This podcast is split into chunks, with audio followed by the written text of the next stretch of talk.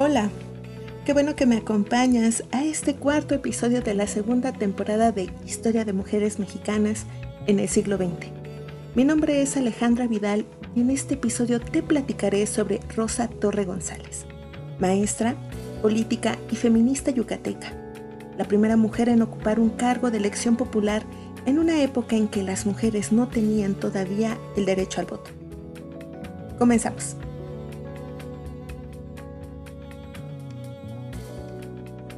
María Rosa Torre González nació un 30 de agosto de 1890 en el barrio de Santa Ana, en Mérida, Yucatán. Desde joven colaboró en el movimiento revolucionario de Francisco y Madero con actividades de propaganda en organizaciones estudiantiles y del profesorado, involucrándose posteriormente en el espionaje y agente propagandista del constitucionalismo contra el líder usurpador Victoriano Huerta.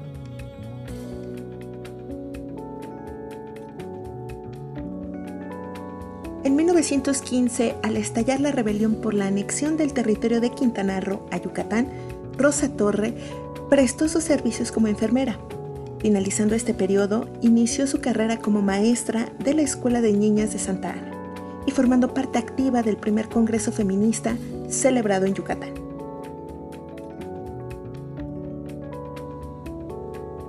En 1916, durante el segundo Congreso Feminista en Yucatán, ocupó el cargo de presidenta, supliendo a Hermila Galindo, e iniciando así una labor política muchísimo más formal como propagandista feminista. A los 26 años, Rosa Torre viajó a Baltimore para participar en la primera conferencia panamericana de mujeres. Ahí se conformó la Liga Panamericana de la Mujer, de la que fue electa vicepresidenta para la región de Norteamérica, que abarcaba México, Estados Unidos y el Caribe.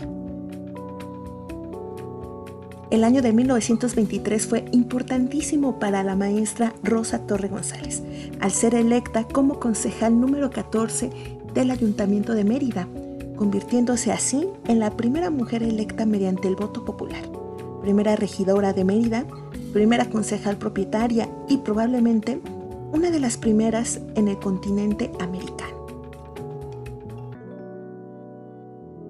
Organizó con Felipe Carrillo Puerto, en ese entonces gobernador de Yucatán, la Oficina Latinoamericana de la Tercera Internacional, que pretendía vincular las clases obreras de Rusia y de México. Durante su gestión como regidora de Mérida, realizó reformas al Código Civil en materia de salubridad e higiene. Presentó una iniciativa para la reorganización de los mercados públicos y la construcción de un nuevo rastro Asimismo, se desempeñó en la Comisión de Nomenclatura de Calles y Padrón Municipal, en la Comisión de Educación Pública y reformas al Reglamento de Tránsito, al Código Sanitario y creación de nuevos parques infantiles. Rosa Torre González fue retirada de su cargo de manera injusta.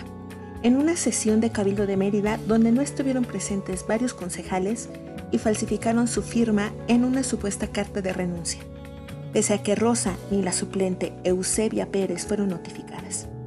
En una sesión de 45 minutos, el entonces presidente municipal de Mérida, Javier M. Erosa, nombró a Renan Ricalde como concejal, convirtiéndose este acto no solo en un atentado contra la democracia, también en una de las tantas muestras de violencia contra las mujeres en la política. Pese a la demanda que interpuso la propia maestra Rosa Torre y la suplente Eusebia Pérez, fue imposible recuperar sus puestos públicos. Pese al haber sido retirada de su cargo de manera injusta, la maestra Rosa Torre no dejó sus actividades políticas y en colaboración con Elvia Carrillo Puerto organizó ligas feministas de trabajadoras, llegando a organizar a 5.500 trabajadoras. En 1945, la maestra Rosa Torre González fue representante de México en el Mandato del Pueblo, organización femenil internacional con sede en Washington.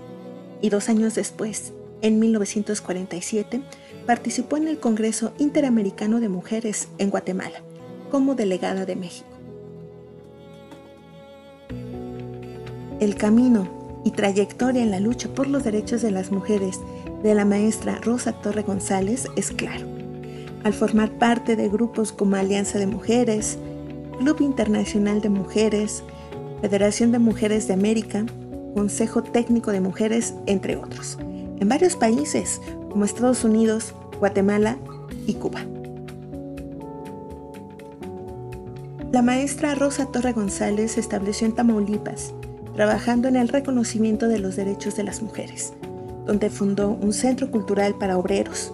Para el año de 1971, la profesora llevaba una campaña de alfabetización de 1.600 personas, entre niños y adultos, siendo también jefa del primer sector de la Dirección 1, que controla la Secretaría de Educación Pública. Formó parte del Ateneo Mexicano de Mujeres y el 20 de diciembre de 1943 se le reconoció como veterana de la Revolución, concediéndole la condecoración al mérito revolucionario. La maestra Rosa Torre González falleció en la Ciudad de México el 13 de febrero de 1973.